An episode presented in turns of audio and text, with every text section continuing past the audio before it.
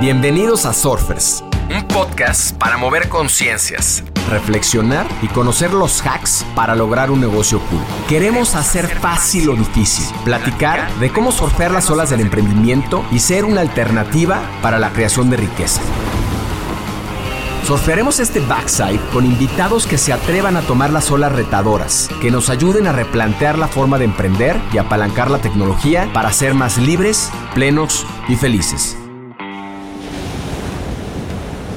Les quiero dar la bienvenida a este short.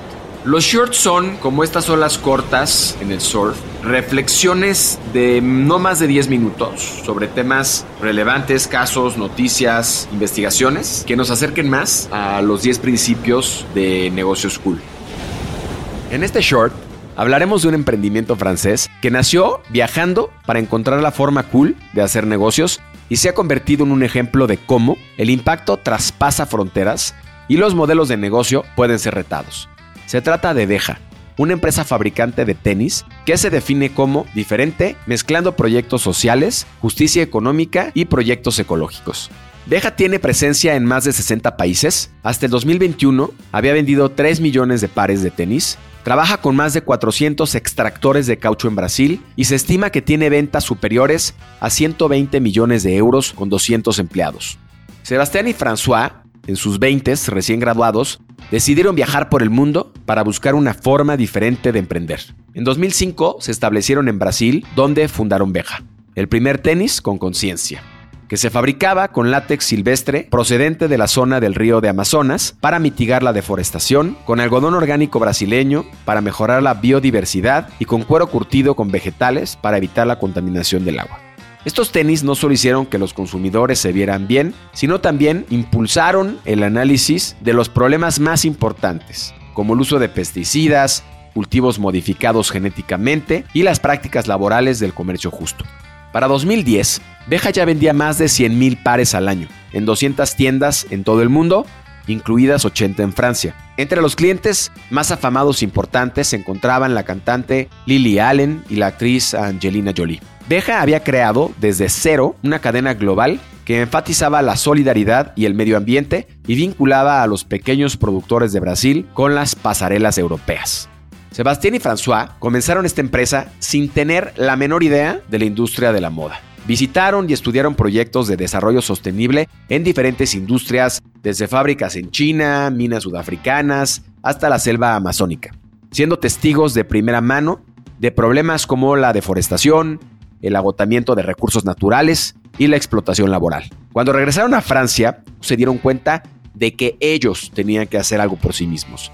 En sus palabras, dijeron, escojamos un producto y tratemos de ponerle tanto desarrollo sostenible como podamos. Para este momento, sabían desde el principio lo que querían hacer, que era crear un tenis bonito que tuviera un impacto positivo, tanto en el planeta como en la sociedad, a diferencia de los impactos negativos que caracterizan a las grandes fábricas de tenis. Una de las características interesantes que tiene Beja es su cadena de distribución. Ellos utilizan una asociación llamada ASF en Francia, que tiene también una misión y un impacto social al facilitar el trabajo a personas socialmente marginadas y ayudándolas a construir una nueva vida, promoviendo su desarrollo social, profesional y personal. Esta asociación, experta en logística, ayuda a Beja con el traslado y la logística de los tenis desde Porto Alegre, Brasil, hasta Europa y otras latitudes, así como también recientemente la administración de la tienda en línea para preparar, imprimir, empacar y enviar todos los pedidos a las diferentes regiones.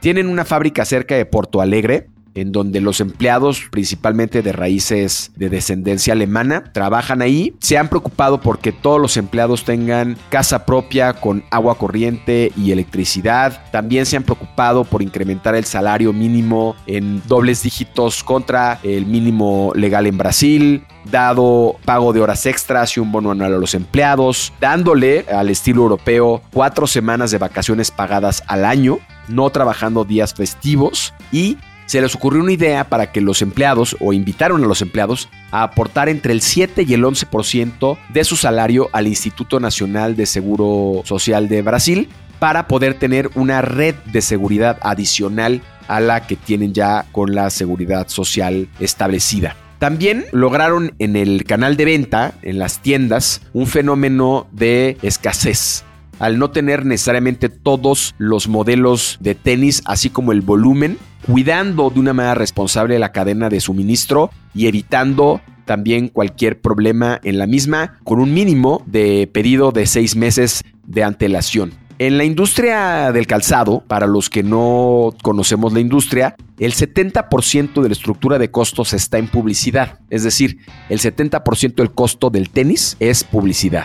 Beja decidió crear una política de cero publicidad y han hecho una labor increíble a través de bloggers, de influencers, de medios sociales, para poder lograr comunicar y para poder establecer la publicidad eh, de boca en boca de sus tenis y con esto poder asimilar este costo y poder rentabilizar la empresa de una mejor manera y utilizarlo para otros temas. La rentabilidad en lugar del volumen de ventas es una de sus principales máximas. En negocios cool hemos platicado de pequeño es mejor y esto es perfectamente el ejemplo que nos dice esta máxima. Beja se ha preocupado mucho por cómo utiliza esa rentabilidad y la traduce en beneficio para su misma cadena de suministro, dándole un precio muy por encima del mercado a los productores de caucho, pagando mejor a sus empleados, dando a través de esta cadena de distribución y ayudándole a diferentes familias a poder volver a insertarse en la vida social de una manera positiva.